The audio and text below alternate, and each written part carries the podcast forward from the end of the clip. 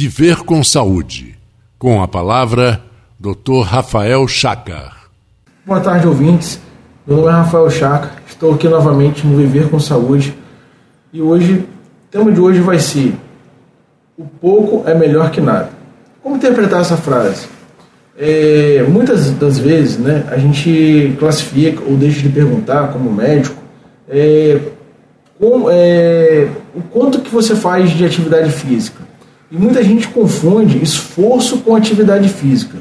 Atividade física é quando você direciona um tempo da sua vida diária, tá? É, que pode ser de três a quatro vezes na semana, para um determinado tipo de atividade, caminhada, musculação, tal.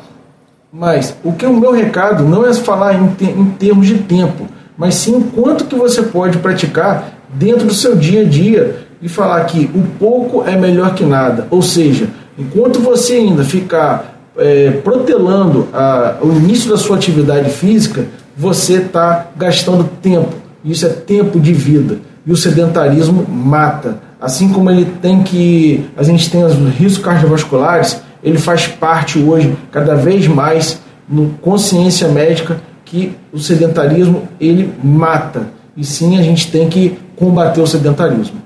Fica a minha dica de hoje: o pouco é melhor que nada.